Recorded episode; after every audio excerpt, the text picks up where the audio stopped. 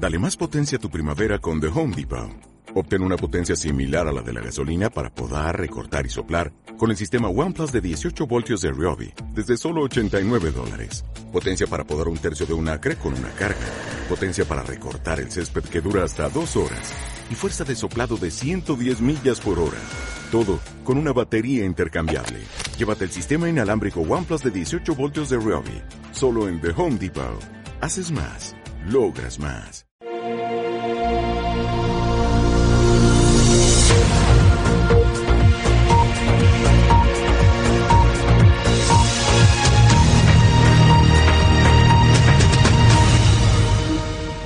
Alt News. Cada día en las emisoras disidentes más escuchadas. Cadena Ibérica. Radio Horta Guinardó en Barcelona. Canal 5 Radio en Cataluña y Radio Universal en Galicia. Buenos días. Aquí comienza Alt News. 60 minutos de radio en directo desde los estudios de Cadena Ibérica en el País Vasco.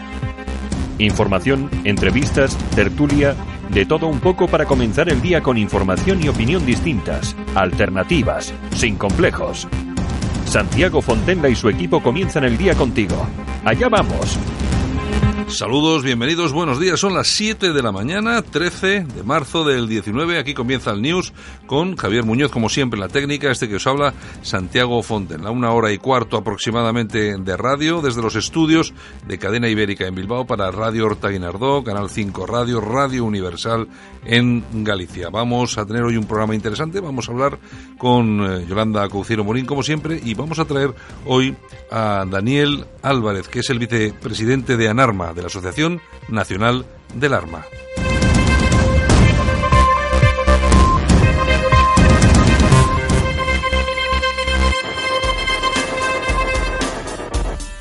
Y vamos a traer a Daniel Álvarez porque queremos preguntarle cómo está el tema eh, de la tenencia, de la libre tenencia de armas para la autodefensa, que está siendo noticia en Italia, en la República Checa, en Brasil, en Estados Unidos. Vamos a ver cómo está en España también. Eso será dentro de unos minutos. Eh, también vamos a tener a nuestra compañera Xiomara Ramírez desde Estados Unidos con su crónica semanal en esta ocasión. Eh, hablará pues eh, de las de los crímenes, los secuestros, las violaciones, etcétera, etcétera, etcétera que ha habido en el Reino Unido. Será también dentro de unos minutos. Las temperaturas, la más bajita, la mínima, 0 grados en Burgo y la máxima 26 grados en Murcia.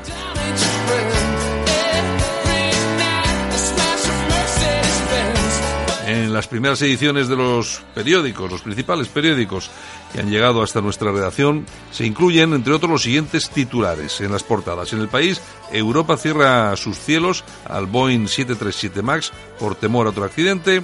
España identifica y vincula con la CIA a dos asaltantes de la embajada norcoreana, la colmena, el arma secreta de Mercadona para vender en Internet el Parlamento británico vuelve a derrotar el plan de May para dejar la Unión Europea. En el mundo, Boeing cae en su mayor crisis al cerrar la UE el espacio a su avión estrella. Westminster tumba el Brexit de May y aboca a retrasarlo. El PP recurrirá los viernes electorales del gobierno al Tribunal Constitucional. Maduro organiza una cacería para enmascarar el colapso de su régimen. En ABC, May vuelve a perder en el Brexit. El Parlamento británico rechaza de nuevo su acuerdo de salida de la UE y obliga a la Premier a someterse hoy mismo a otra humillante votación. Les da que lo paran. Y en la razón, Puigdemont, otra euroorden o destierro de España sin edie. Los críticos de Colau se van con ERC y hunden a Iglesias cae el imperio Boeing, la Unión Europea veta los vuelos del 737 MAX, denuncian irregularidades en ciudadanos de Madrid, Murcia y Cantabria. Tres goles de Cristiano acaban con el sueño rojiblanco.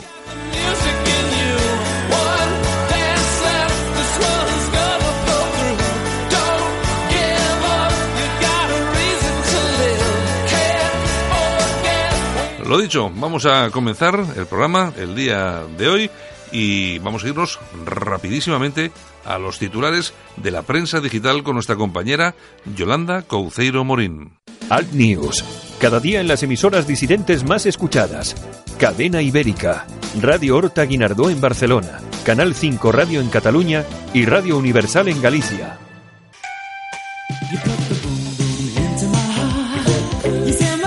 Bueno, yo creo que esto lo conoce todo. Buenos días, todo el mundo. Buenos días, Yolanda. buenos días. Hoy empezamos con un sex symbol de los 80, George Michael. Un sex symbol, pero para, para, los chicos. Para los chicos. Bueno, también en principio era para las chicas, hasta que se descubrió que no... Hasta que, hasta que os entrasteis que por ese lado no iba, ¿no? que no iba, que no iba. Ay, Ay George Michael. Pero bueno, oye, pero este, oye, este ha sido uno de los pocos sinceros, ¿eh? Este salió del armario muy pronto. Sí, bueno, cuando le pillaron en aquellos famosos baños, ¿te acuerdas? En Beverly Hills. Ah, sí, pero eso, ya, se, eso ya se sabía. Allí se hizo oficial. Wake me up before you go, go,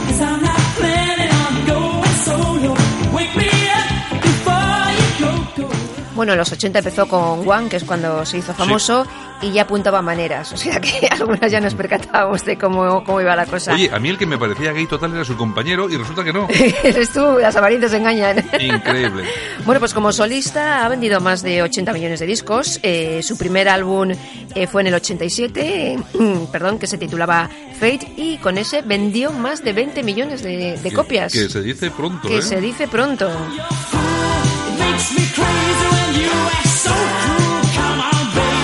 Mí fíjate que es un tío que siempre me ha caído bien. Hay en, en, YouTube, hay un concierto que dio, creo que fue en el Wembley Arena. Uh -huh. eh, yo creo que fue, no sé si fue uno de sus últimos conciertos, estaba aquello repleto, fantástico. Es que el tío era un genio, ¿eh? recomiendo a nuestros oyentes que se pasen por ahí si quieren y tienen un ratito para verlo, porque la verdad es que fue un pedazo de concierto, él solo se lo ocurrió. Mucho. Pero, pero Su vida ha sido un escándalo entre drogas, alcohol y todas esas cosas, pero el tío era, era un genio. Y bueno, fue... Yo de, pero de todo lo que yo, drogas. Sí, sí, sí, sí, sí, sí, sí, sí, bueno, bueno, bueno, bueno, sí, sí, sí, sí, sí, sí. Fue uno de los hombres más ricos del Reino Unido y bueno, murió en el 2016. Pues sí, además que murió, todavía ni se sabe exactamente. No se sabe, o bueno, no se ha hecho público como sí, murió. porque había, parece ser que tomó algún medicamento, alguna cosita, pero bueno, uh -huh. ya sabes que todos estos toman medicamentos y luego, pues bueno. Medicamentos que, amares. Eh, exacto, amares. Amares, amares. Bueno, bueno pues, pues George Michael, que era, pues es un genio. Bueno, pues cerraremos el programa con, con él, con George Michael, con alguno de sus éxitos. A mí me gusta mucho la canción esa que tiene, que hizo después de que le cazaron los lavabos públicos en, Los Ángeles, en San Francisco, que dedicó, se lo dedicó a la policía, pero si no me acuerdo cómo se llama aquella canción. No me acuerdo cómo se titula. Tiene tantas y tantas famosas. Sí, sí, tiene, tiene muchas y todas unos Todas eh, número uno. Bueno, pues vamos con las... Eh... Noticias número uno también. Vamos con los titulares de los diarios digitales en Internet. Vamos a ello. Ya estamos aquí. Ahora en Alt News, revista de prensa. Los titulares de los medios alternativos en Internet con, con Yolanda, Yolanda Couceiro Morín. Para que luego digan que las fachas no madrugamos. bueno, si, si, tú te consideras facha, mal Es asunto. lo que me dicen, es lo que me dicen. Ah, bueno, ¿qué es lo que te dicen? Es lo que me dicen, pero bueno. bueno Oye, ya sabes que han detenido en Valencia a tres menas, a esos menores eh, no acompañados inmigrantes argelinos, por torturar y matar a un joven. Y te cuento la historia. Aquí los menas se iban a colar en el metro de Valencia y los pilla la policía, los coge y uno de ellos pues como que sospechoso un poco, un y poco tal. raro y tal. Un poco ¿no? raro. Y entonces se los llevan a comisaría y en comisaría los identifican y todas estas cosas y resulta que aquí los menas, Uh -huh. los pobres estos menores, eh, huían de Lyon donde habían apuñalado y acuchillado a un joven de 28 años.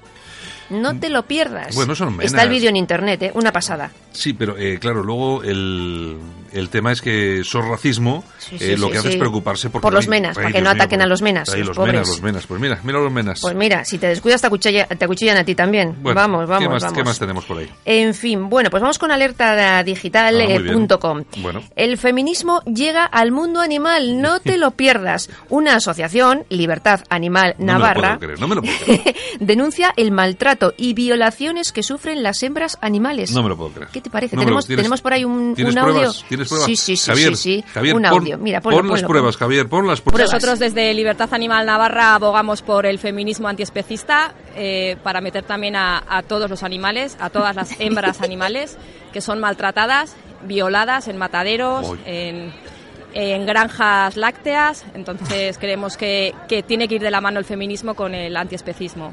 O sea- Impresionante. O sea que en las, en las, en las granjas estas, eh, los, los, eh, los empleados violan a las vacas, ¿no? O sea, claro, es que dice, no, es que las viola. ¿Pero quién las viola, pedazo de, de, de acémila? Pero tú te crees que, que estás, mm, no sé cómo denominarlas, Vamos, vamos ¿sabes a, lo vamos- que dicen? no, vamos a repetirlo. Vamos a repetirlo porque esto es verdad, ¿eh? Vamos a repetirlo no es el Día de los Inocentes. Nosotros desde Libertad Animal Navarra abogamos por el feminismo antiespecista eh, para meter también a, a todos los animales, a todas las hembras animales que son maltratadas, violadas en mataderos, en, en granjas lácteas. Entonces creemos que, que tiene que ir de la mano el feminismo con el antiespecismo. Yo flipo en colores con esta peña. Pues muy que bien. yo no sé. Ahora yo- violan a las vacas. Oye, pero yo no sé. eh, eh, vamos a ver. Y se quedan... Oiga, Esto de- es dígame, dígame usted qué droga toma. Eh, porque es que yo creo que se lo tienen que pasar chachi. O sea, Sí, sí, sí, ahora porque- violan a las vacas. Porque para decir estas cosas te lo tienes que estar pasando en grande, tienes que tomar una droga Señores, rara. no beban leche porque violan a las vacas. Pero claro, pero es que tú imagínate que ahora es- eres de una empresa de estas lácteas de tal y cual, y coges a esta tía y la denuncia y dice, ¿cómo que violamos a las vacas? Exactamente. ¿Pero es estúpida o qué te pasa? Impresionante. Oiga, madre de Esto Dios. es feminismo puro y duro, ¿eh? Venga, ¿qué más Oye, qué más bueno, tenemos? bueno, bueno. Nos vamos a la tribuna eh, del paisvasco.com. Bueno. Los investigadores en cáncer alertan de una caída del 25% en la financiación de los proyectos científicos. Cada año se diagnostican más de 277.000 casos de cáncer en España. Y ¿Cuántos? afirman ¿Cuántos? más de 277.000, que se dice pronto, ¿eh? Casi Joder. 300.000 casos de, de cáncer. Y bueno, dicen que estamos en marzo y nadie nos asegura la financiación. Han bloqueado el presupuesto, con lo cual lo tienen difícil. Y los científicos líderes en España están pensando en irse de España. No, y luego, y luego Y critica hay a dinero Mancio- para los inmigrantes, pero no hay para los científicos. Sí, no, critica a Mancio Ortega porque deja... Bueno, ya sabes que han desaparecido los equipos de Pero- aquellos que donó a Mancio Ortega. Me parece que en Andalucía han desaparecido 10. Mira qué bien. Sé, lo he leído en algún, lo he leído en algún sitio. Yo de verdad es que alucino cosa. lo que pasa en este país ¿Qué más no tenemos? tiene nombre. Ramblalibre.com Vamos, alguna carta de Enrique de Diego seguro. Exactamente, a Dolores Delgado. Bueno. Eres una vergüenza nacional y una hipócrita total. Pero eso que lo hace, eh, para que rime, porque lo Pues, de sí, sí. vergüenza nacional es y una que hipócrita total. Enrique es muy suyo. Como fiscal eres una nulidad, un escándalo andante, a la que cuentan patentes en delitos y te haces la loca. Dolores, eres una fresca, que permites llamar maricón a Marlasca cuando, dicho por otra persona, sería poco menos que delito de odio.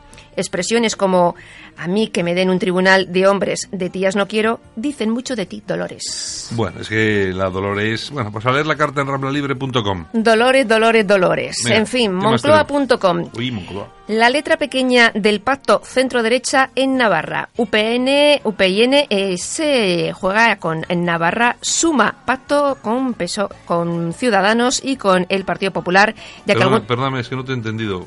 Pues mira que sí. se la juega con Navarra suma, el pacto del el PP. Ah, pero ah, el Navarra Suma es que son... es, es la asociación, el nombre que, Que con el que van a, ah, a las elecciones. ah, eh, vale, exactamente. lo de es con- el pacto con, el PP y con Ciudadanos. Ah, vale, y vale, entonces algunos militantes de, ciudad, de UPIN pues eh, no están muy contentos con que Ciudadanos vaya en este PAC navarro. No O sea pasa que- nada, los militantes no, no influyen nada, no Bueno, tienen nada bueno, que bueno. decir. ¿No ves, ¿No ves lo que ha pasado en, en Castilla? Nada, los militantes no tienen Eso nada sí, que el decir. PSOE se va con Gueroa Valle, o sea, con Usue Barcos y Sí, toda, hombre, claro, con todos y toda esta con, peña. con los nacionalistas. Pues Es- ya es- veremos Navarra suma lo que suma en Navarra. Venga, en fin, ¿qué más? seguimos. Elconfidencial.com. Puigdemont, que avisa que si sale elegido eurodiputado, volverá a Cataluña con inmunidad. Que vuelva, sí. Que vuelva a Sí. España, exactamente. Con inmunidad, dices, Con sí. inmunidad diplomática. Venga. En fin, okdiario.com. ¿Qué tenemos? Directivos socialistas de Sierra Nevada se autopagaban 13.000 euros al año.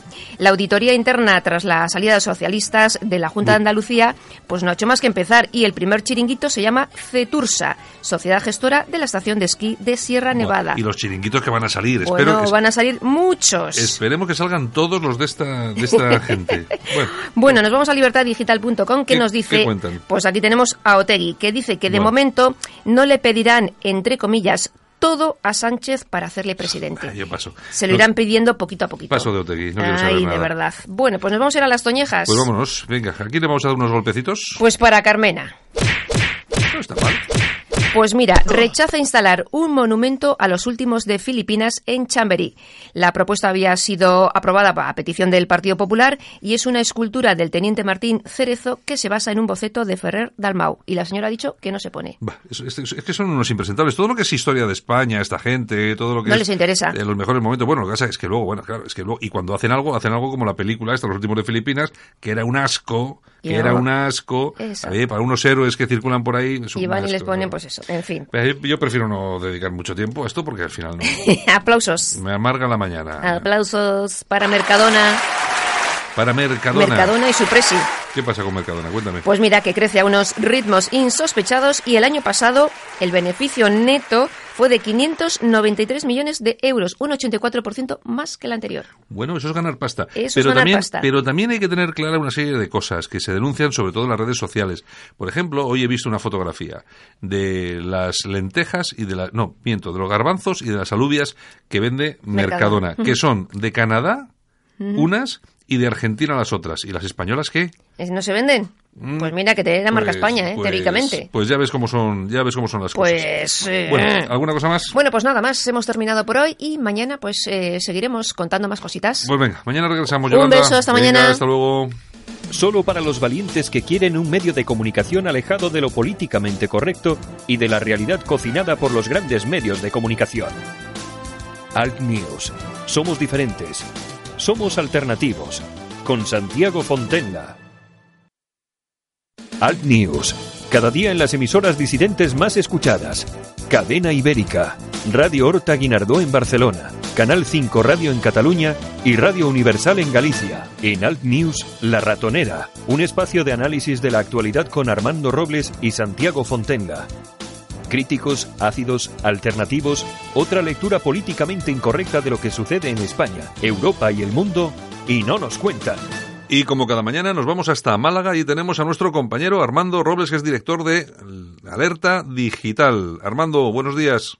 Buenos días, Santiago, ¿qué tal? Aquí estamos, como todos los días, haciendo un poco de radio. Bueno, eh, por, Estupendo. por ahí abajo todo bien, ¿no?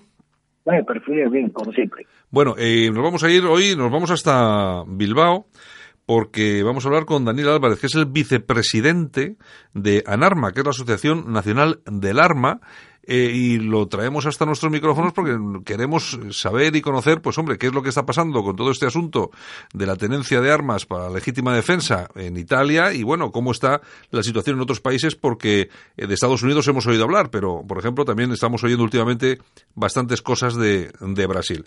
Bueno, eh, Daniel, buenos días. Muy, muy buenos días.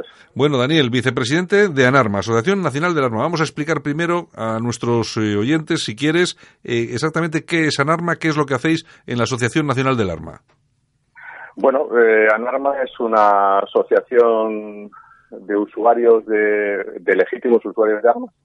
Es una asociación, es un movimiento grassroots puro, es un movimiento de, de gente normal que lucha por mantener sus derechos en, en lo que se refiere a armas y intenta mejorar eh, la reglamentación que tenemos actualmente en nuestro país y lógicamente por las implicaciones europeas, pues también a nivel europeo que nos influye de sobremanera. Eh, ¿Qué te iba a comentar? Porque tú también eres, eh, perteneces a eh, alguna organización supranacional del, del arma, ¿no? Sí, tenemos una, una red de asociaciones eh, que se llama Firearms United Network, en la cual, bueno, yo soy uno de los miembros del Board of Directors. En concreto me encargo de la tesorería, bueno, soy el financiero. Vale. Bueno, eh, eh, la cuestión es la siguiente, es que es lo que te comentaba hace un segundo. Estamos escuchando muchas noticias que nos llegan desde muchas partes del mundo eh, que se están poniendo, por lo menos, no sé si de moda, pero por lo menos sí que estamos recibiendo esas noticias sobre la legalización, también entre comillas, para la tenencia, la libre tenencia de armas para, para la defensa lo ha sucedido, ha sucedido en Brasil y parece ser que en Italia eh, también. Eh, me gustaría, en principio, que nos explicases qué es lo que está pasando en estos países con este, con este asunto y si es real lo que nos está llegando, las noticias tal como nos llegan. Sí, vamos a ver, en este tema la verdad es que los medios de comunicación tradicionales pues están intentando sembrar la alarma y bueno, pues eh, están intentando eh, confundir a la opinión pública. Ujú. En, en Italia concretamente lo que ha sucedido es que, bueno, ha habido unos cambios en lo que es la, la ley de legítima defensa en el domicilio. Realmente esta ley italiana no es nueva. La ley de legítima defensa del domicilio pues la, la, instauró Mussolini sobre los años 30. ¿Qué ha ocurrido? Que esa ley, desde que desde un punto de vista estrictamente legal, sin meternos eh, consideraciones ideológicas de ningún tipo, es impecable. eh, y ha estado funcionando muy bien en Italia, estuvo hasta los años 50, 60, no tuvo ningún, ningún problema y tenía un buen funcionamiento. A partir de, esa fecha, eh, el tema se empieza a torcer, en tanto que en cuanto hay una serie de jueces eh, que empiezan a hacer reinterpretaciones de la, de la norma y, bueno, pues eh, pierde toda su esencia y se convierte en, en, una ley absolutamente inútil que además penalizaba a los legítimos usuarios de armas que se defendían en, en, su, en su casa. eh, por presiones de la Liga Norte, a la cual pertenece el partido que pertenece a Salvini, en el 2008, Berlusconi hace unos ligeros cambios en esa legislación. Pero la verdad es que carecían de profundidad y no, no, no, no, no fueron muy efectivos. Y es ahora con Salvini en el 2018 eh, bueno, en el 2019, eh, cumpliendo una serie de, bueno, eh, su promesa electoral, básicamente. Lo que hace es eh, aclarar la situación mm, y volviendo un poco a los orígenes. En este caso, eh, hay tres aspectos que son importantes en, esta ley. Uno de ellos es que eh, el tema de la proporcionalidad eh, en la defensa del hogar, esto quiere decir que antes, bueno, no es que a ti te han atacado con un destornillador, tú has respondido una mejor. En este momento ahora, con la modificación, cualquier ademán de posibilidad de arma que lleve el atacante a la hora de saltar del domicilio, se considera que la respuesta que dé el usuario de casa con su arma de fuego es proporcional. Con lo cual eliminamos uno de los principales problemas que, presentaba la reinterpretación de los jueces hasta ese momento. Y luego hay otros dos aspectos muy importantes que son el tema civil, en el cual, bueno, pues las indemnizaciones millonarias que había que pagar a un criminal que entra en tu casa por haberlo abatido o por haberlo herido o a su familia o a él, eh, y automáticamente desaparece. Es decir, aquí no hay que pagar un duro a un tío que se te mete en tu casa con, sabe Dios qué intenciones. Y en el, último caso es que, eh, y este es el que queda por desarrollar, porque, bueno, eh, antes, como sabía que me ibas a preguntar por esto, y como pertenezco a la red, he estado llamando a mis compañeros de la ANARMA italiana, que es UNARMI Comitato Directiva 477, y me han estado comentando que es el tema ahora mm, que queda más, más, eh, más por definir, que es el tema de los gastos de la defensa del eh, usuario que interviene en ese juicio. Hay que tener en cuenta que en Italia hay tres instancias judiciales, o sea, es decir, que el tema se suele alargar bastante y los costos son muy elevados. Entonces, ahora mismo pues el Estado en principio correría con esos gastos o proporcionaría unos abogados en condiciones para que eso no fuese así. Eh, eh, esas son las modificaciones que ha habido y que tanto revuelo están causando y tanto miedo. Al respecto de las armas, en, Italia, eh, deciros que hay dos tipos, de, hay un permiso de armas y una licencia. La, licencia que casi nadie usa, que es la licencia de defensa del hogar, que es una licencia que te permite solicitar un arma y una cantidad de munición X y que te permite eh, tenerla en tu domicilio, domicilio única y exclusivamente. Con eso quiere decir que ya no la puedes ni sacar, ni ir a entrenar al campo de tiro con ella, ni nada.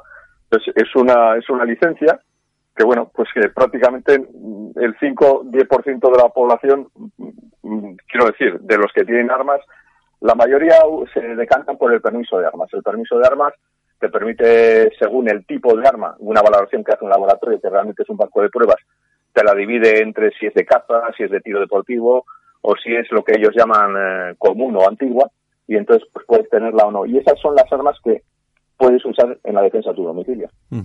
Eh, Armando, ¿tienes alguna cosa para, para, Daniel, sí, para Daniel. Eh, Daniel, como todos sabemos, nuestra constitución no tiene segunda enmienda, pero a pesar de ello, ¿crees que algún día conquistaremos la libertad de armas o son simples ensoñaciones?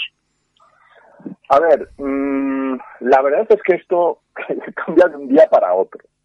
Tenemos que tener presente que, por ejemplo, en la República Checa, hace solo unos meses estuvo a punto de aprobarse una segunda enmienda que fue, se fue al traste por unos escasos votos, se aprobó en primera instancia en, el, en su Parlamento, porque ellos funcionan un poco al revés, pero en el Senado, eh, a cuenta de unos votos de unos comunistas, pues realmente se fue al traste. Pero eh, casi se alcanza, eh, todos sabemos que para hacer una modificación de ese calado, pues hacen falta mayorías cualificadas, no son mayorías simples.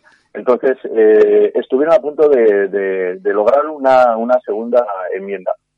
En Europa realmente la tendencia es absolutamente desarmista y, de, y de eliminación de derechos de armas de los usuarios. De hecho, ahora mismo tenemos todos los países de Europa la transposición de una directiva de armas porque bueno, pues por la pérdida de soberanía que parece ser hemos admitido eh, todos los países, pues ahora la, la, Unión Europea eh, se permite eh, emitir directivas y en este caso una, una de armas a raíz de los atentados del 2015 para intentar desarmar más a la ciudadanía. Yo he estado dos años pegándome en Bruselas con, con eurodiputados, con otros políticos, con funcionarios y la verdad es que he comprobado el funcionamiento de la de la Unión Europea y menos democrático es cualquier cosa. de todas, todas. Es, es, el, eh, es, em, es alucinante. Es decir, lo que dice el Parlamento solo tiene como valor un tercio de peso.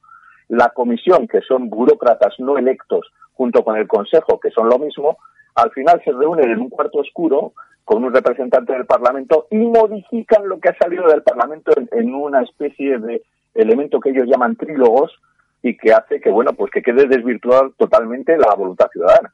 Entonces, bueno, hemos sufrido esa directiva y lo están sufriendo otros países de Europa y ahora mismo lo que se está intentando es recortar más aún las libertades de los ciudadanos europeos. Lo que sí que ha hecho ya pasa por el arco del triunfo. Sí, sí.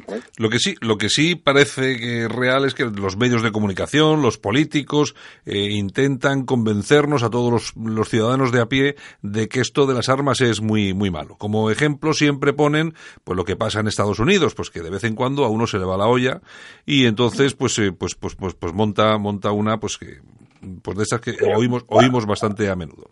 Bien, la cuestión, la cuestión es la siguiente. Yo lo, que te quiero preguntar, eh, Daniel, eh, vamos, ¿es tan fácil de verdad comprar un arma en, en Estados Unidos? ¿Es tan fácil como nos lo dicen? Llegamos a un sitio, sacamos el DNI y nos dan un arma. ¿Es así de fácil? A ver, si no tienes antecedentes penales, sí.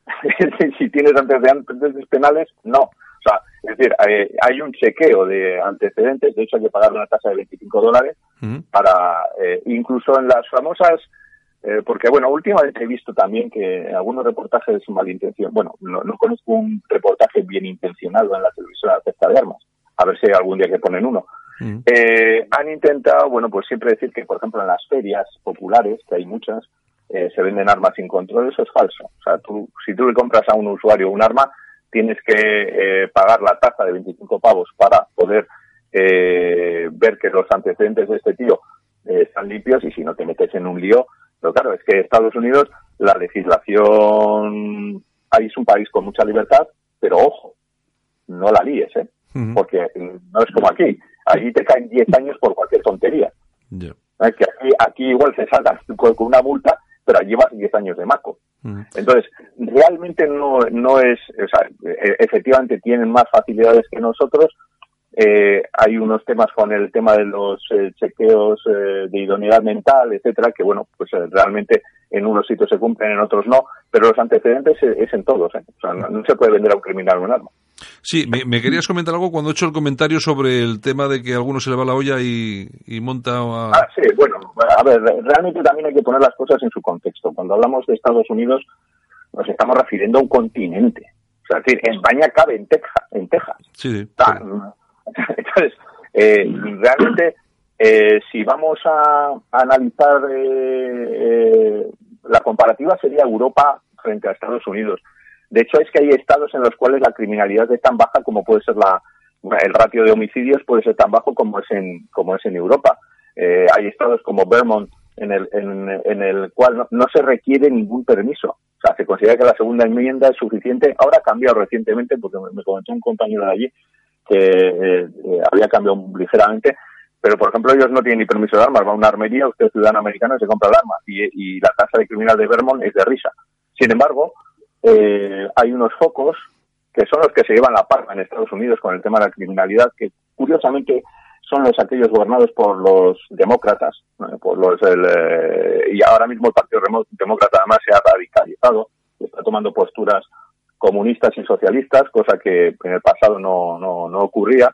Y tenemos, eh, por ejemplo, eh, Chicago, tenemos eh, San Luis, tenemos, eh, quiero decir con esto que la criminalidad está muy focalizada en determinadas ciudades industriales con grandes bolsas de población de paro, etcétera, etcétera, y que, por ejemplo, la América profunda que se llama, pues apenas tiene problemas de armas, criminalidad, etcétera, ¿no? Sí, que además, que, que, además es, seguramente es donde más armas hay, seguramente en Mississippi, por ahí, por ahí, todo este asunto, ¿no? Sí, si las armas legales no suelen dar problemas, son las ilegales. Está claro, está claro. Armando. Sí, una última cuestión por mi parte, Daniel. Lo que sí detecto es falta de unidad entre los usuarios de, de armas de fuego en nuestro país. Te explico. Primero fueron a por los coleccionistas y no hubo una reacción del colectivo. Luego fueron a por los armeros y los importadores de armas y también hubo un silencio por parte de los eh, portadores de armas. Luego les tocó a los tiradores deportivos e igual, y ahora están yendo a por los cazadores y tampoco veo una reacción por parte de este colectivo. Entonces mi pregunta es muy simple. ¿Son los cazadores la pata que les falta al arma para tener las fuerzas necesarias de cara a la consecución de sus objetivos futuros? A ver, mm, nosotros, si por algo nos hemos caracterizado Mm, Anarma nace en el 2005, aunque realmente se refunda en el 2011 cuando se produce un ataque por parte del gobierno socialista al respecto del reglamento de armas. Nosotros lo que estamos trabajando precisamente es en el tema de la, de la unidad, de acción de todo el sector. De hecho, en el 2017, en septiembre, logramos eh, aprobar un documento por parte de, de todas las federaciones y por parte de todos los sectores implicados en el tema de las armas para presentarnos ante la Intervención Central de Armas Explosivos con, con, con una sola con una sola propuesta y, y se logró. Eh, a ver, mm, yo, yo, entiendo esta situación. Anarma nunca hablará mal de, de, ningún compañero de viaje de las diferentes federaciones y demás. A ver, cada uno uh, intenta defender lo suyo, pero lo que pasa es que nosotros tenemos vocación de defenderlo de todos y estamos intentando siempre en todo momento eh, hacer piña y ser un poco el pegamento de todas estas eh, diferentes eh, sensibilidades ¿no? alrededor de, las armas. Creo que están las cosas se están cambiando, pero sí que es cierto que hay, la verdad es que siempre tienes que torear con egos personales, etcétera, etcétera. Y bueno, nosotros no tenemos vocación de protagonismo. De hecho, tanto el, el presidente como, como yo mismo, pues la verdad es que somos muy cercanos y estamos muy cerca de la gente. No cobramos un duro. O sea, es decir, esto es una asociación eh, regida por voluntarios que además renegamos de subvenciones. O sea, yo no voy a pedir una subvención pública en mi vida, o sea, porque yo me debo a, los miembros de mi asociación, que son los que me exigen la acción que creen que debo hacer. Y, y para poder defenderles en condiciones y sin ninguna mochila ni, ninguna carga, tengo que ser libre. Y para ser libre no tengo que depender de subvenciones públicas. Que, que bueno, hay otras asociaciones que tienen otros otras dependencias y nosotros procuramos siempre en todo momento ser, ser libres para poder actuar en consecuencia. Eh, eh, Daniel, eh, comentas lo de las subvenciones públicas y por parte de las empresas armamentísticas. Nada, ni un duro. Es decir, es decir... A ver, nosotros, a ver, eh, a ver esto, esto es una cosa ya que, que es la leche, porque esto es lo que siempre nos andan preguntando. a usted, a usted, joder, a usted, a, a usted los, los las empresas de armas europeas le tienen que meter un montón de dinero, nada, ni un duro, no vemos un duro. Nosotros aceptamos donaciones privadas de particulares y aceptamos, pues, lógicamente, la cuota de nuestros, de nuestros miembros. No hemos tenido, desde que yo, yo estoy en la asociación y, bueno, porque he comprobado las cuentas y tal, jamás una donación de una empresa armamentística de ningún tipo. O sea, nada, cero. O sea, ellos eh, seguían por otros, eh, tienen sus propias asociaciones y luchan a través de ellas y tal, pero a nosotros no nos dan un duro. Ya te digo que es las cuotas de nuestros asociados y alguna donación particular pero que no es más diferente que una cuota. Vamos a ver, que, nosotros cobramos 30 euros al año. Sí, sí, sí.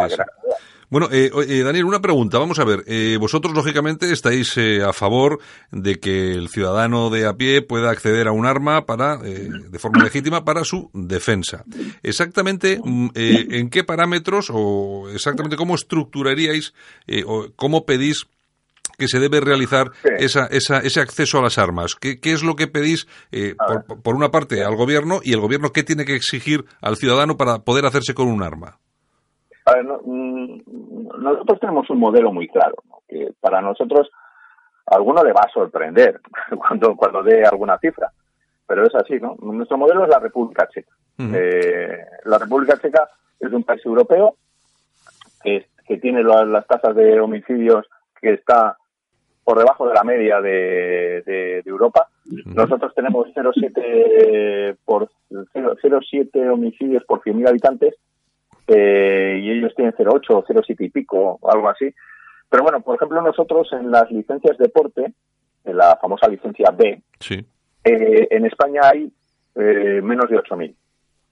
En la República Checa hay 250.000, claro, pero para una población de 10 millones y medio de habitantes. España somos 46, claro. ¿no? Me parece. Sí, sí. Entonces, eh, ¿qué problema hay en la República Checa? Ninguno. el, tema es el tema es, así. A ver, nosotros de, de, momento lo que estamos abogando, pero es que España además es, es, es uno de los países con el reglamento más liberticida de Europa.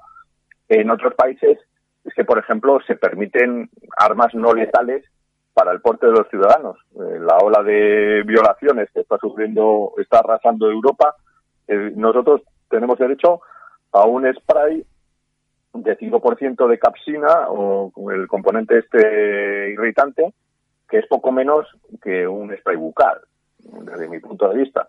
Y, y sin embargo, en países como Francia, Alemania, etcétera, hay otra serie de armamento no letal que se permite al ciudadano para su defensa, que es de venta libre, por otra parte. Eh, nosotros estamos a favor de la defensa en casa, sin ninguna duda, y el modelo de deporte de la, de la República Checa, que es un modelo muy garantista, en tanto en cuanto que, mm, a ver, mm, usted tiene que pasar un examen eh, psicológico, usted tiene que pasar un examen de antecedentes, usted tiene que pasar un examen teórico de armamento, un examen práctico de armamento. Tiene que conocer, eh, tiene que hacer unas pruebas eh, de manejo del arma y de seguridad de la misma. Eh, tiene que recibir un cursillo también. hay una serie de medidas y entonces, mediante una tramitación administrativa se concede la licencia. Por eso hay 250.000. Sí, sí. Y no pasa nada. Sí, sí. Armando, ¿tienes alguna cosa más? No, no, nada, nada. Muy, vamos, suficientemente lucrativo las explicaciones de Daniel y nos además ha contribuido a que conozcamos algo más eh, esto que yo llamo la cultura de la cultura de las armas y el dato de la República Checa es, es, es muy interesante y es en estos espejos en los que debemos reflejarnos para que si Dios quiere ojalá haya una legislación española acorde y en proporcionalidad a lo que las exigencias de la realidad social en nuestro país empieza, empieza a imponer. Estoy seguro que la mejor garantía para la libertad de los españoles en materia de seguridad es que tengan las mismas oportunidades, lo que decíamos ayer, Santiago, las mismas oportunidades que los potenciales delincuentes para poder defenderse ante hechos que desgraciadamente se están convirtiendo en una auténtica pandemia, no solamente en España, sino en otros países europeos. Correcto. De, de, hecho, además, es que mm, yo animo a nuestros lectores, a, nuestros, eh, a los que nos escuchan, que, que, miren lo que le ha pasado a este pobre señor de 80 años en, en Tenerife, que le han metido dos años y medio de prisión por defenderse en su casa. A su mujer la estaban torturando. Y, y, y el hombre pues pues eh, ejerció su, su, su, autodefensa y bueno, le están pidiendo dos años, bueno, le, han caído dos años y medio, o lo que es lo que, o lo que le ha pasado al Casimiro, al hombre este que es policía municipal en Sevilla, que un clan de cinco miembros se le cuela en casa, eh, se defiende, a los del clan ahora mismo le están pidiendo de tres a siete años de prisión, pero al bueno de Casimiro le piden 20 y además le piden 300.000 euritos por, por unas lesiones y demás. Este hombre estaba en su cama, a las 3 de la mañana le entran cinco tíos en casa y parece ser que el culpable es él. Sí, sí. sí que cambiarlo. Sí, claro. Lo que pasa, ya por último, Daniel, que vivimos en una sociedad, desgraciadamente, donde términos como virilidad, autodefensa, seguridad, pues no gozan precisamente de muy buena fama ni y por supuesto de peor prensa por parte de estos medios medios felpudos del sistema.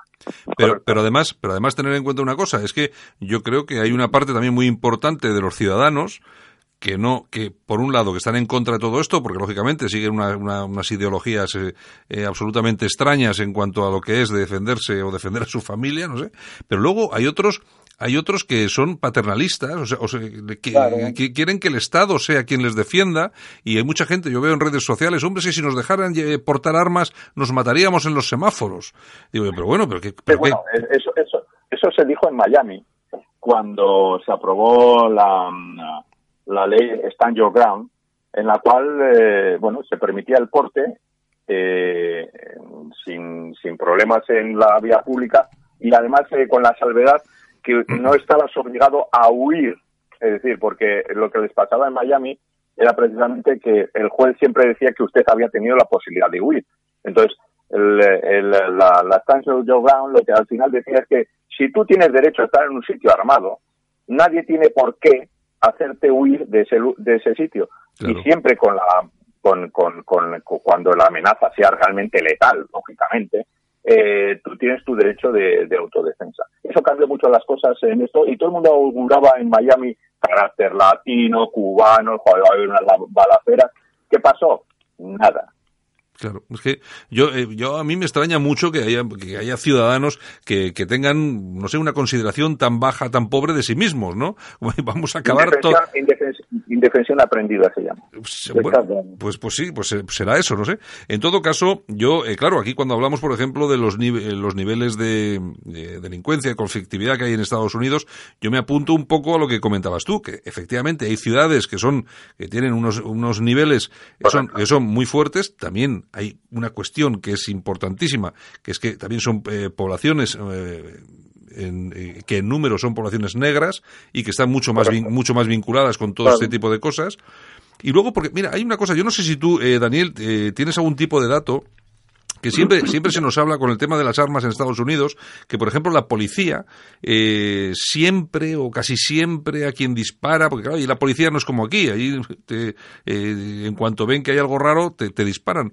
Y, y, siempre, eh, siempre se nos comenta, siempre llegan esas noticias, claro, siempre hacia, los, hacia los ciudadanos de color, a los ciudadanos negros, que me parece que esos datos no son, no son ciertos para nada. No, a ver, mm, eh, ¿En qué te refieres? A, ver, las, bolsas de, criminalidad están localizadas en, barrios muy concretos y, los, problemas. Eh, a ver, es que eh, siempre se ha comentado, es que el número de armas, cuantas más armas, más. No, eso es absolutamente falso. O sea, Estados Unidos bien es cierto que tiene 122 armas por cada 100 habitantes. España tiene 7,5. Pero, por ejemplo, Lituania, que es Europa, Lituania, tiene 0,6. ¿Cuál es el ratio de homicidios? la media europea en la cual se encuentra España, pero ahí habría mucho que discutir, entre otras cosas porque las, estadísticas las da quien las da y además le interesa que sean de una determinada forma. Ahí, ahí podríamos estar hablando bastante. Pero bueno, vamos a admitir que sean ciertas. 0,7 por cada 100.000 habitantes. Lituania tiene 6 puntos enteritos y tiene 0,6 armas. Sí, sí. Es decir, que tiene poco que ver, tiene, poco que ver en la tenencia de las armas con, los delitos en sí. Sí, Estados Unidos tiene 122 armas por cada 100 habitantes y el ratio de homicidios por cada 100.000 es 5,5. Es decir, que es, el número de armas nada tiene, nada tiene que ver con los, los ratios de homicidios, criminalidad y demás. Nada. responde a otros factores estructurales, sociales, económicos, etcétera. Está claro, está claro. Bueno, pues nada, eh, Daniel eh, Álvarez, que siempre se me olvida el apellido. Daniel Álvarez, que es el vicepresidente de ANARMA, que es la Asociación Nacional del Arma, que hoy hemos querido traer hasta, hasta aquí, a, Cadena Ibérica, más que nada pues, para comentar un poco pues todo este tema que yo creo que además suscita el interés de muchísima gente por esa posibilidad que yo creo que se nos tendría que dar de poder elegir si tener un arma o no para nuestra autodefensa, como mínimo en nuestra casa, eh, que nuestra casa es nuestro, es nuestro castillo y por lo tanto ahí, ahí tendríamos que tener derecho a defenderlo y a defendernos a nosotros y a nuestras familias. Bueno, pues nada, Daniel, muchas gracias por estar con nosotros y un abrazo muy fuerte. Esperamos que regreses por aquí cuando haya alguna novedad de este tema. Nada, muchísimas gracias a ti, Santiago y Armando, y un saludo a todos. Venga, Daniel, muy, muy, interesante todo lo que has expuesto. Muchísimas gracias. Venga, hasta, venga, hasta luego. Hasta luego. ¿Qué, ¿Qué pensamos cuando nos dices que con línea directa tienes el mejor seguro al mejor precio? Te lo decimos con dos palabras. Llegas tarde. Llegas tarde. Llegas tarde. Llegas tarde. Llegas tarde. Llegas tarde. Impresionante. Todos lo saben. Línea directa. Siempre las mejores coberturas. Siempre el mejor precio. Garantizado. 902-123-197. 902-123-197. Consulta condiciones en línea directa.com. Una compañía Banquinter. Solo para los valientes que quieren un medio de comunicación alejado de lo políticamente correcto y de la realidad cocinada por los grandes medios de comunicación. Alt News. Somos diferentes. Somos alternativos. Con Santiago Fontenla. Bueno, Armando, pues eh, así está la cosa. No sé, yo creo que no, no vamos a, ver tan fácilmente eh, el día ese en el que podamos llevar un arma encima, ¿eh? No, yo no, porque además tú fíjate, es que tenemos una cultura en ese sentido diametralmente opuesta a la de Estados Unidos. En Estados Unidos se educa a las personas en el principio de la autodefensa pero aquí conceptos, como dije antes, como virilidad, autodefensa, eh, contacto físico, pues están demonizados y a los niños desde pequeñitos pues se les inculca eh, conceptos como esa falsa paz que en el fondo no es más que el sometimiento de los borregos y su traslado al matadero, ¿no? La paz de los cobardes para que al final sean unos pocos los que amedrenten a los que amedrenten al resto de la población.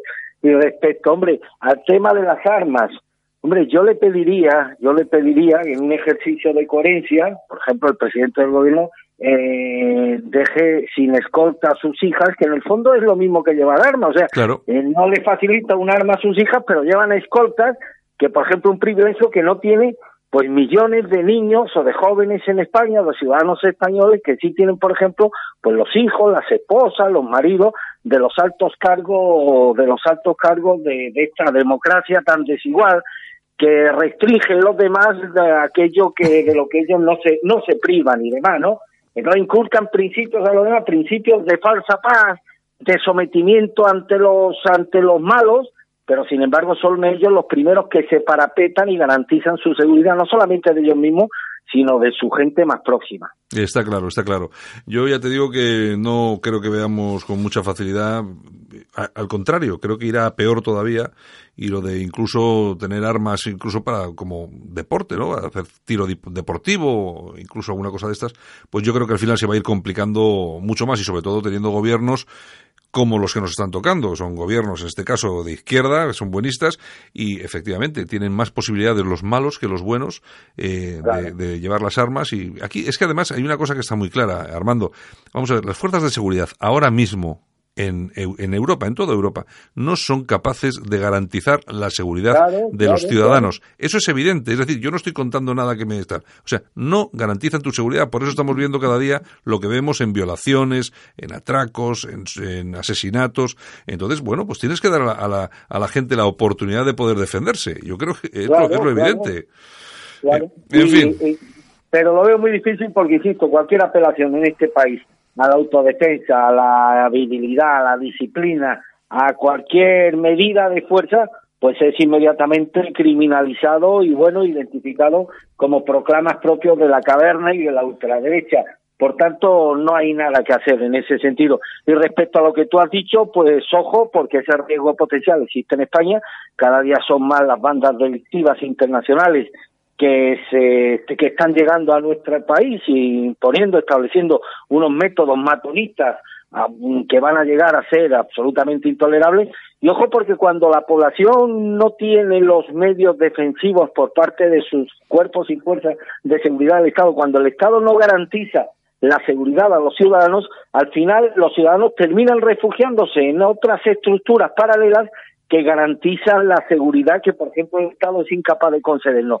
Quiero acordarme de la Colombia de Pablo Escobar Gavira o cómo surgió la, la mafia en el sur de Italia, fundamentalmente ante la falta de respuesta del Estado ante las crecientes exigencias de ciudadanos italianos, en este caso, eh, relacionados con la seguridad. Y ese vacío del Estado italiano, pues lo ocupó, lo ocupó la mafia, creando una, unas estructuras de poder y de mando, bueno, que han prevalecido hasta el día de hoy. Oye, Armando, no te habrá, cambiando de tema, no te habrás enterado de lo que ha cobrado Zidane, ¿no? Que ayer dijiste que vos te pues enterabas. Eh, la verdad es que no he podido conocer el dato, pero te voy a decir, hoy estoy de, hoy es un mal día para los atléticos, estoy de muy mal humor por la la derrota ayer en Turín del Atlético de Madrid que nos va a impedir pues un año más eh, bueno pues no no conseguir un, sueño que tenemos desde el año 74 desde aquella final que perdimos contra el Bayern de Múnich en Bruselas con el famoso gol de Schwarzenberg a Reina en el último minuto y bueno y otro año más pues nos acompaña la frustración de la derrota que va en el ADN del Atlético, la derrota, sí, pero vamos, con el partido de ida habíamos conseguido alguna esperanza de poder saldar esta eliminatoria ante la Juve, pero el varapalo que recibimos ayer fue, fue el escándalo. Es que los Atléticos son sufridores, ¿eh? La verdad es que sí, es el único club de Europa que podía haber perdido dos finales europeas como la ha perdido el Atlético. La primera del año 74, que era yo muy chiquitito, eh, bueno, chiquitito, era un niño todavía. Recuerdo que fue la primera retransmisión deportiva que vimos en color. Y fue el famoso partido del Atlético contra el Bayern de Múnich, de Mayer, Beckenbauer, eh, Torpedo Miller, o sea, tenía un equipazo. Un equipazo. En la prórroga, Luis Aragonés mete el 1-0 para el Atlético y bueno, y ya pues eh, estábamos, estábamos rozando el cielo con la yema de los dedos. Y en el último segundo de la prórroga, Schwarzenberg, un toro bávaro, o sea, un tío que no había metido un gol en su vida, Santiago, fue el único gol oficial que metió en su trayectoria deportiva. pues de ahí un zapatazo, el balón, el balón recorrió, pasó por debajo de las piernas de un montón de defensa atlético y bueno, y se lo tragó Miguel Reina. Luego un partido de desempate en Bruselas dos días después y nos encajamos un cuatro, un fulminante 4 a 0. Y luego la segunda final frustrante que perdimos fue contra el Real Madrid, la famosa final de Lisboa en la que Sergio Ramos nos, nos, nos liquidó en el minuto 94, Santiago. O sea que esto solo le puede pasar a la hay, que, hay que sufrir. Sí, bueno, la fama la tenéis de sufridores, ¿eh? Oye, oye, el que, el que no debe sufrir mucho, te lo digo porque eh, antes lo hemos comentado, eh, lo he comentado con Yolanda, eh, es eh, Juan Roch, eh, que ha tenido este año 593 millones de, euros de beneficio. la verdad es que es una de las empresas expansivas de, con mayor expansión económica de nuestro de nuestro país. Y la verdad es que Mercadona mm, lleva unos años llevando una haciendo una gestión una gestión empresarial muy interesante. Es una de las empresas pioneras de nuestro de nuestro país y, bueno, y se ha convertido pues en una referencia obligada de, de, la, de, la empresa española y Roy pues se ha convertido en uno de los símbolos emblemáticos del empresario, del empresario español del siglo del siglo XXI. Me alegra que la cuenta de resultados haya beneficiado de qué forma a Mercadona en el pasado ejercicio, por encima incluso de otras multinacionales del sector que operan en nuestro, en nuestro país y esto demuestra una cosa, que cuando los españoles nos ponemos a hacer cosas y las hacemos bien, pues tenemos la misma mejor capacidad organizativa, de gestión empresarial, de capacidad de trabajo que cualquier país del mundo, Santiago. Pues hombre, fíjate tú que han tenido una, unas ventas de 24.300 millones de euros y un beneficio de 593. Y además los empleados contentos. Dicen, dicen que es la empresa que mejor trata a sus empleados. Llevan una política, una política de trato laboral muy interesante. Yo, hombre, conozco empleados de Mercadona y lo que han dicho es rigurosamente cierto. Estoy muy satisfecho tanto con los emolumentos que recibe como con las políticas de incentivos que tiene establecida la empresa con los empleados, los pluses y demás, mm, cosa que, por ejemplo, un empleado de Mercadona que medianamente se defienda bien y demás, pues al mes puede obtener perfectamente de neto 1.500, 1.600 euros, que en comparación con lo que percibe el empleado de otras grandes superficies es una auténtica, una auténtica pasada, ¿no? Está claro. Bueno, y antes de irnos, ya sabes que han detenido en Valencia tres menores argelinos porque habían matado y torturado a un hombre ahí en, no sé si fue en Francia o una cosa así. ¿Pero por qué dices que son argelinos, Santiago? ¿Por qué induces al odio? oye, yo, porque, porque son argelinos. que, mira, que el delito no tiene, el delito es como el aire, no tiene eh, nacionalidad, Santiago, eh, salvo que lo comete un español. ¿eh? Eso, sí, entonces, entonces ya... El delito no tiene, el delito no tiene nacionalidad, Santiago. Bueno. No, no induzcamos, no induzcamos al odio contra estas criaturitas que a lo mejor tuvieron un mal día, un mal momento y demás, e hicieron lo que hicieron porque ensañamiento no debió haber. Bueno, aparte de que grabaron la escena, las torturas y el acuchillamiento de la víctima. Pero bueno, debemos interpretar que las criaturitas tuvieron un, mal día y bueno, me he tenido que enterar de la nacionalidad de los criminales a través de un digital de Valencia porque la mayoría de los medios de comunicación españoles habían ocultado este dato como si fuera un dato menor, ¿no? Como si fuera un dato menor. Es decir, que mañana pillan a un tío que le pilla este un, ultraderechista que manda un contenedor, bueno, y el calificativo ultraderechista aparece en portada en cualquier medio de nuestro país. Y además, ahora el hecho de que tres menores argelinos acuchillen, torturen y, y, y, maten a un a otro compatriota que se refugien, se vengan a España desde Francia, que se refugien en Valencia, que tuvieron un altercado en el metro de Valencia, Santiago, que es por ello por lo que fueron detenidos y demás. Sí, sí y que el hecho de su nacionalidad, de su origen, sea opacado por los medios de comunicación como si fuera un dato menor, pues esto no deja de revelar un inquietante síntoma y es que los medios de comunicación españoles, que son lacayunos en su mayoría, pues están dispuestos a salvarle el traserito a todos estos potenciales criminales con tal de que no se desmorone toda esa farsa en torno a la, a la multiculturalidad y en torno a la ejemplaridad de estos colectivos que han llegado a nuestro continente europeo en los últimos años. ¿Vosotros habéis publicado en Alerta Digital el vídeo? Pues no he podido, fíjate que he tenido hoy a dos informáticos, geniales los dos, y no han podido conseguir el vídeo, Santiago. Mm, es que yo lo, yo lo, vi... lo estuve ayer rescatándome. Entonces me, me dijo lo siguiente, estuve uno de nuestros informáticos de Cantabria y me, me consta que el hombre ha estado escarbando y buscando el vídeo por todas partes, ¿verdad? Me, me dice lo siguiente, que el vídeo fue trasladado a, creo que fue a, a, a, a, Google o a Facebook. Y tú sabes que estas empresas son muy restrictivas a la hora de salvaguardar la imagen de estos colectivos eh, musulmanes y demás, y las imágenes creo que desaparecieron a las pocas horas. No sé si ¿Dispones de ese vídeo, Santiago? No, yo he visto yo he visto unas imágenes de aproximadamente cinco segundos, una cosa así, pero bueno. son imágenes rutilantes y más. Pues tuve en el día de ayer a dos informáticos que son los que generalmente nos trabajan para rescatar este tipo de vídeos. ¿Recuerdas el vídeo que publicamos que tuvo un enorme impacto de las dos chicas escandinavas que fueron asesinadas en Marruecos y demás? Sí, sí. Bueno, pues estos vídeos los consiguieron, bueno, rastreando cielo y tierra pero en el día de ayer no pudieron conseguir este vídeo porque fue trasladado a una de estas, a uno de estos, no sé si fue a Google o a Facebook y allí lo borraron en cuestión de horas y demás. Pero deben ser imágenes absolutamente estremecedoras. Sí, sí, claro. Y luego volvemos a lo mismo, oye, el, el, escrúpulo y el cuidado que hay por parte de estos, de estos soportes eh, informáticos a la hora de borrar cualquier vestigio o cualquier pista que, alarme a la población respecto al grado de violencia que atesoran estos colectivos de extranjeros. ¿Cuál habría sido la actitud de estos mismos medios a la hora de censurar estas imágenes si los protagonistas de la tortura y agresión pues hubieran sido personas europeos autóctonos, gente de raza blanca, de un perfil de un perfil distinto, Santiago? Imagínate, imagínate la que estaría montada ahora mismo. Eh, y en fin, y todo esto, insisto, es muy difícil cambiar estas cosas porque nos enfrentamos a un auténtico imperio de intereses que, que confluyen en contra de lo que aquí defendemos y demás. Pero bueno, si esto puede servir de algo es para que la gente en el ejercicio de su libertad individual y de su sentido de la dignidad, pues eh, reflexiones sobre el porqué de estas cosas y al final llegue a su propia a sus propias conclusiones. Hay algo que el sistema no puede conseguir o no puede conseguir, es eh, eh, doblegar nuestra capacidad de reflexión, de análisis y de pensamiento. es decir, ellos nos pueden imponerlo a nosotros de forma individual la forma de pensar que ellos quieren.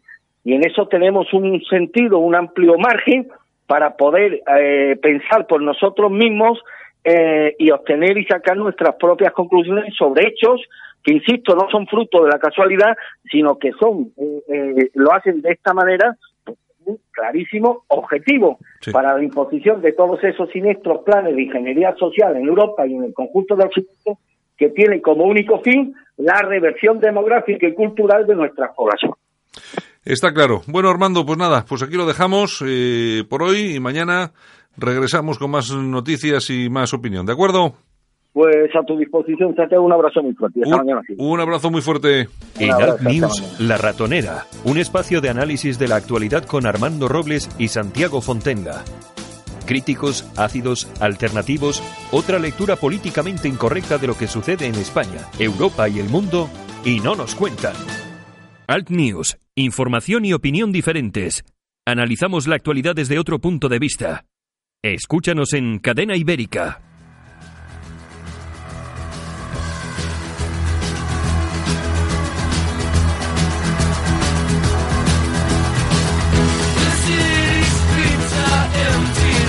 Y hasta Estados Unidos nos vamos con nuestra compañera Xiomara Ramírez, que nos trae una nueva colaboración aquí a Al News en Cadena Ibérica. Hablemos de las hijas de Gran Bretaña.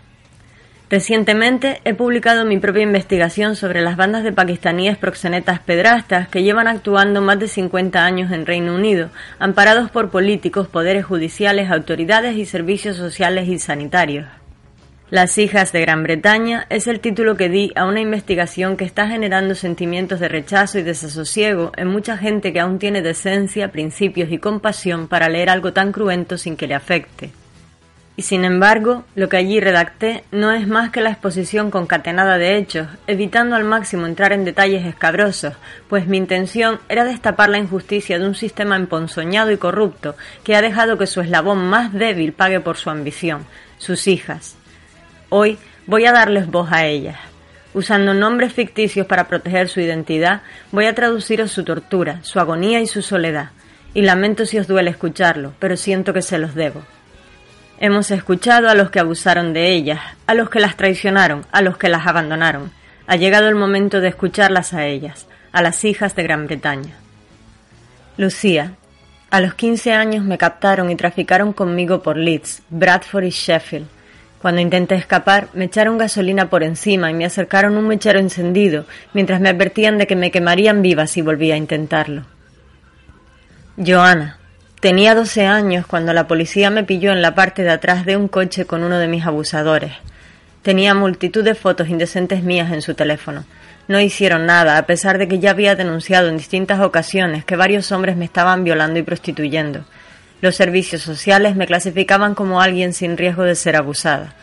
Una vez me detuvieron por estar bebida y crear desorden público, al encontrarme las autoridades en una casa con otra niña y varios hombres abusando de nosotras. Emma. Tenía trece años cuando denuncié a las autoridades que me habían violado multitud de veces. Cuando les dije los nombres me dijeron que no hablase de su etnia para no convertirlo en un problema racial.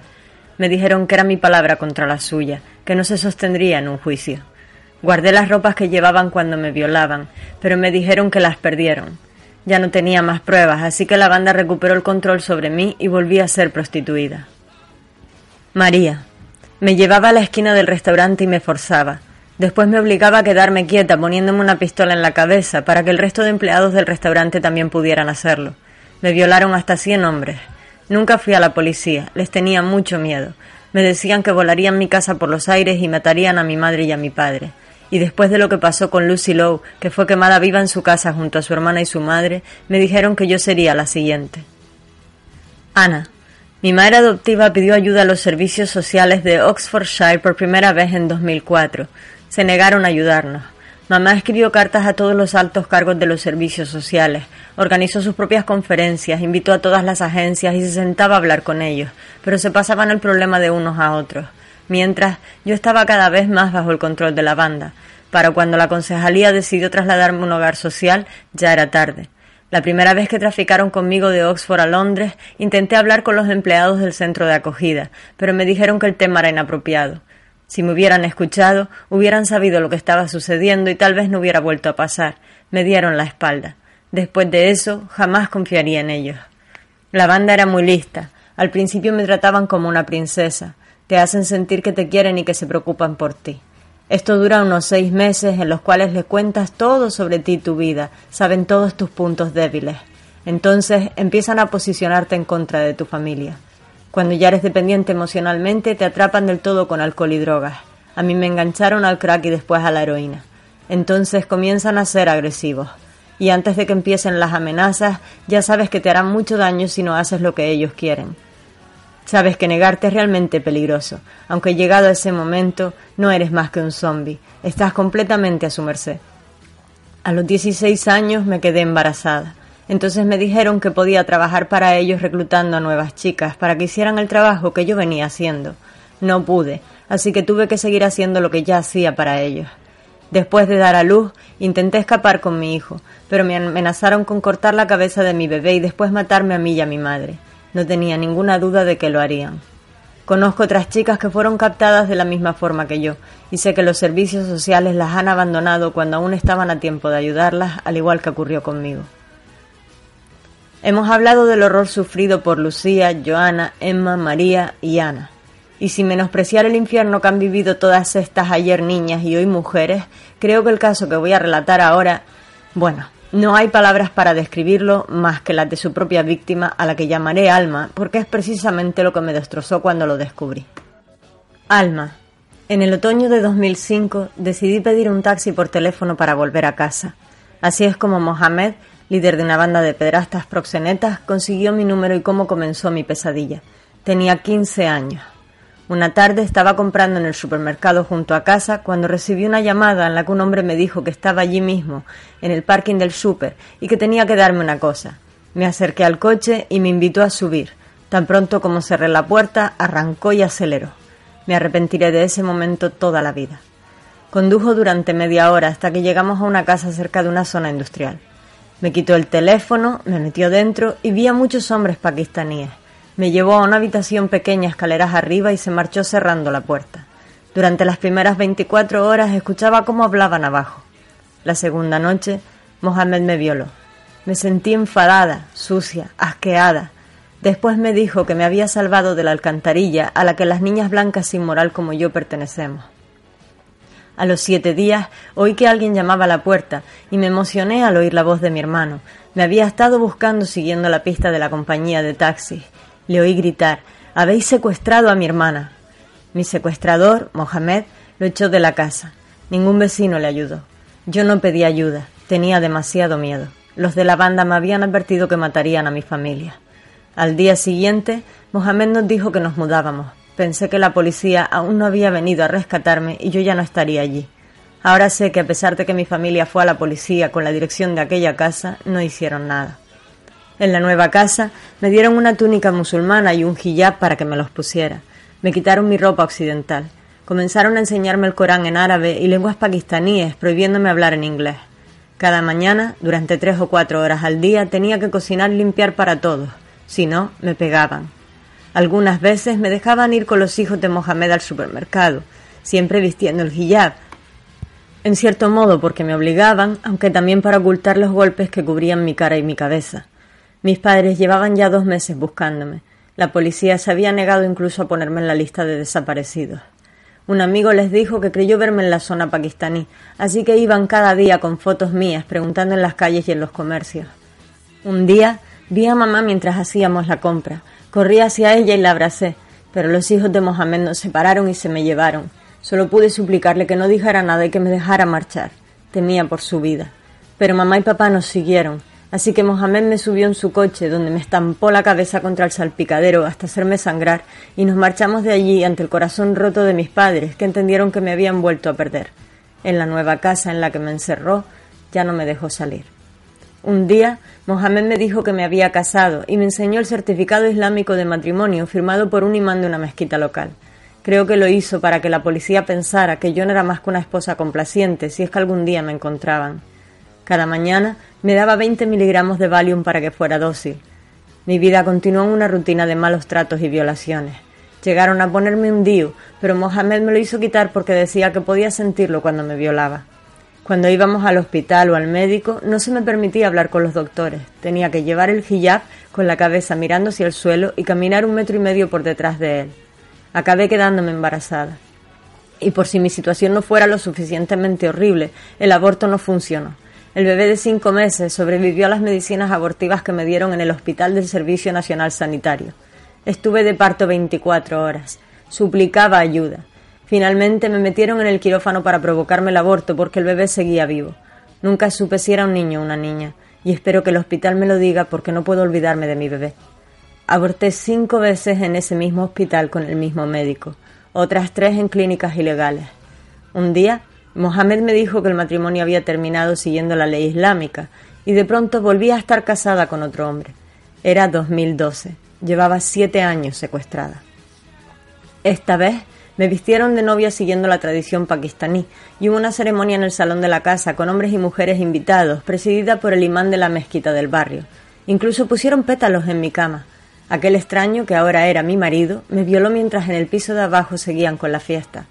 Este momento fue el fin para mí. Cuando Mohamed se acostó a dormir, cogí su móvil y veinte libras de su cartera y llamé a un taxi. Corrí hacia el vehículo y le pedí al conductor, un hombre blanco, que me llevara a casa de mi hermano.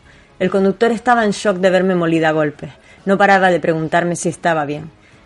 Tras un mes viviendo con mi hermano, me mudé a otro edificio lejos de mi familia para protegerlos de la banda. Y me encontraron, y me secuestraron de nuevo, y volvieron las amenazas, las palizas y las violaciones. Después de una paliza particularmente brutal, un vecino llamó a la policía y me llevaron al hospital.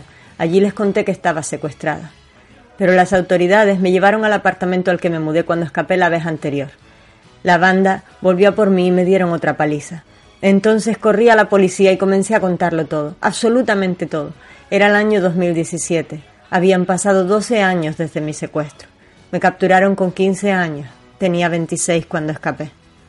Durante mi declaración, un oficial musulmán paró de grabar por un momento y me dijo que retirase las acusaciones contra uno de mis agresores porque no tenía pruebas consistentes. Después descubriría que dicho policía pertenecía a la misma comunidad que la banda y que posteriormente fue condenado por abusar sexualmente de niños. Ahora vivo en una casa de protección de testigos y colaboro con las autoridades para recopilar pruebas contra mis captores y violadores. El pasado septiembre, Mohamed descubrió mi nuevo número de teléfono. Reconocí su voz cuando me llamó para decirme Hola basura blanca. Estas son las historias de seis de las víctimas de las bandas de pedrastas pakistaníes de Reino Unido. Estas son las infancias robadas de seis hijas de Gran Bretaña. Pensad ahora en que las investigaciones privadas estiman en un millón el número de niños que cuentan historias similares.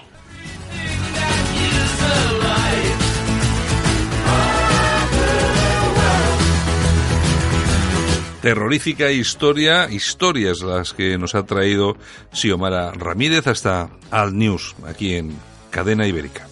Continuamos. Alt News, cada día en las emisoras disidentes más escuchadas. Cadena Ibérica, Radio Horta Guinardó en Barcelona, Canal 5 Radio en Cataluña y Radio Universal en Galicia. Y esta mañana tenemos con nosotros aquí en Cadena Ibérica, en Alt News, a Meli Camacho. Meli, buenos días. Buenos días, Santiago. Bueno, pues desde Madrid que contactamos con esta mujer que seguramente eh, conocerán muchos de nuestros oyentes, periodista, prescriptora de salud y de belleza, has participado en muchos programas de, de televisión, de radio, es así, ¿no? Sí, efectivamente, llevo ya eh, tengo años, entonces ya llevo mucho tiempo en este, en este mundo, sí. Bueno, eh, Meli, eh, vamos a ver, eh, vamos a hablar un poco de todo lo que es el, el, cuidado personal, la belleza. Vamos a tener programas, vas a, vas a estar aquí a menudo con nosotros. Y hoy me gustaría comenzar hablando, pues, sobre todo de una cuestión que es muy normal, muy evidente y muy, y que, y que preocupa a muchas mujeres, pero también a muchos hombres, ¿no? La mayoría de las personas hoy en día se cuida mucho la piel y sobre sobre todo la de la cara, pero muchas veces todas las personas tienen resultados inmediatos o más intensos, más evidentes. Meli, tú como experta en salud y belleza, ¿qué nos puedes decir sobre el envejecimiento de la piel? Pues mira, eh, la verdad que la gente que se cuida se nota. O sea, la edad no es eh, la, edad cronológica, es la edad biológica, es como tú te cuidas. Hay personas que verdaderamente son mayores y parecen, tienen una edad que parece muchísimo más jóvenes y al, al contrario, hay gente que, que tiene muy pocos años y tiene una piel muy envejecida. eh, por supuesto que influyen eh, la polución, el sol, la alimentación, la medicación, pero también influye el cuidado. Y está claro. Oye, Emily, sí. dime, dime. ¿Cuáles son los daños eh, los más evidentes que, que padece nuestra epidermis, la piel? Pues mira, la deshidratación, esas pieles que ves cuarteadas, que son pieles deshidratadas, eso en la mayoría de la gente. Y otra que tiene la piel más grasa, esa es la piel seca. Y la piel grasa eh, te engancha el toro por, por uno de los dos lados. Si hmm. tienes la piel seca te vas a cuartear, pero si tienes la piel grasa, la flacidez. Esas caras que tú ves, esos rostros con la papada colgando, la cara muy... Eso es flacidez. Entonces, o uno u otro. ¿Y cómo se puede prevenir en pieles jóvenes o pieles envejecidas? ¿Se puede, pues ¿se puede arreglar? sí, bueno, se puede arreglar, se puede en muchos casos prevenir y por supuestísimo yo he recomendado muchos consejos y hay gente que la piel esa seca y cuarteada mm, no es que ha mejorado, es que ha desaparecido. Eh, normalmente, Santiago, las cremas tienen muchos resultados, y llegan hasta un punto. Hoy traigo a vuestro programa algo más novedoso y más, eh, ¿cómo te diría yo?, más efectivo, potencia más los efectos de cualquier crema. Habréis oído vosotros hablar de cremas y habréis oído hablar de serum. Bueno, pues esto es algo diferente, es una gran novedad en el mundo de la cosmética. Son activadores celulares, quiere decir que son como pequeños goteros, bueno, no tan pequeños, tienen 30 eh, milímetros y, y, esos, esos goteros eh, normalmente el serum, eh, que vosotros habéis oído hablar, eh, es generalmente un concentrado de, de, cualquier sustancia. Entonces, por ejemplo, hay serum de, de colágeno, elastina. Esto no. Esto es un concentrado, pero de un solo principio activo. O sea, eh, ¿y hoy qué presentamos? Pues presento un activador de colágeno un activador de vitamina C y un activador de ácido hialurónico. Y me vas a decir qué es, pues son los tres principios activos principales para la piel. Hmm. ¿Y todo esto cómo se aplica? ¿Directamente sobre la piel?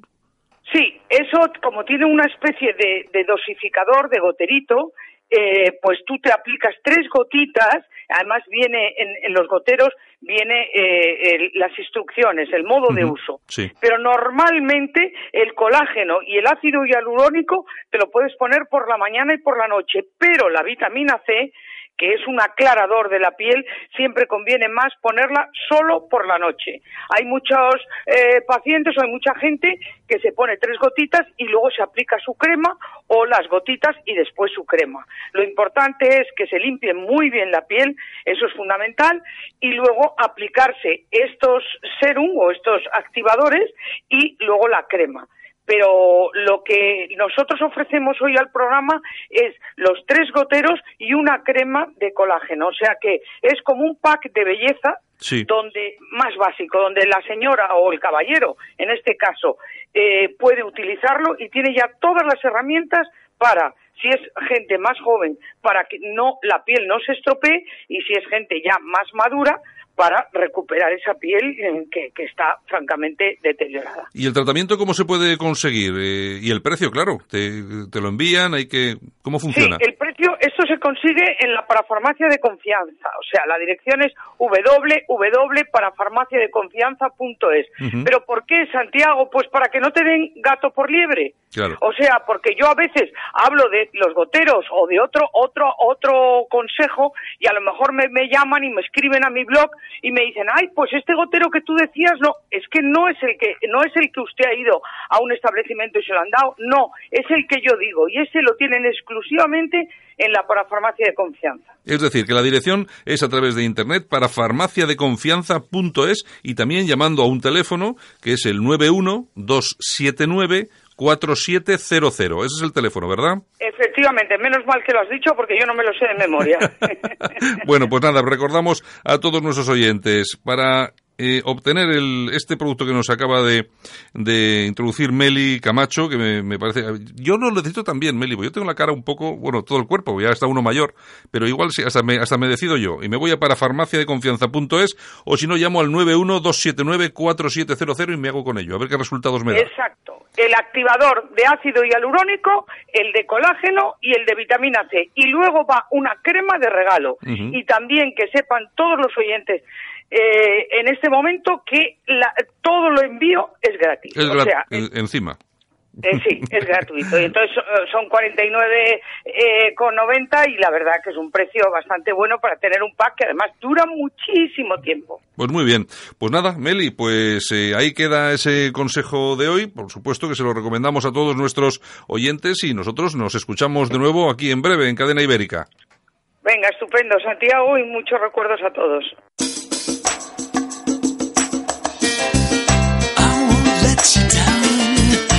Y hasta aquí hemos llegado. Saludos cordiales de Javier Muñoz de la técnica, este que os habló, Santiago Fontenla. Por supuesto que regresamos mañana y mientras tanto, sabes que desde ya mismo puedes escuchar este programa en todas las plataformas de podcast que utilizamos en Apple Podcasts, iTunes, Spotify, en TuneIn, en Evox y también nuestra página altnews.es. Lo dicho, hasta mañana. Un saludo, pasadlo bien.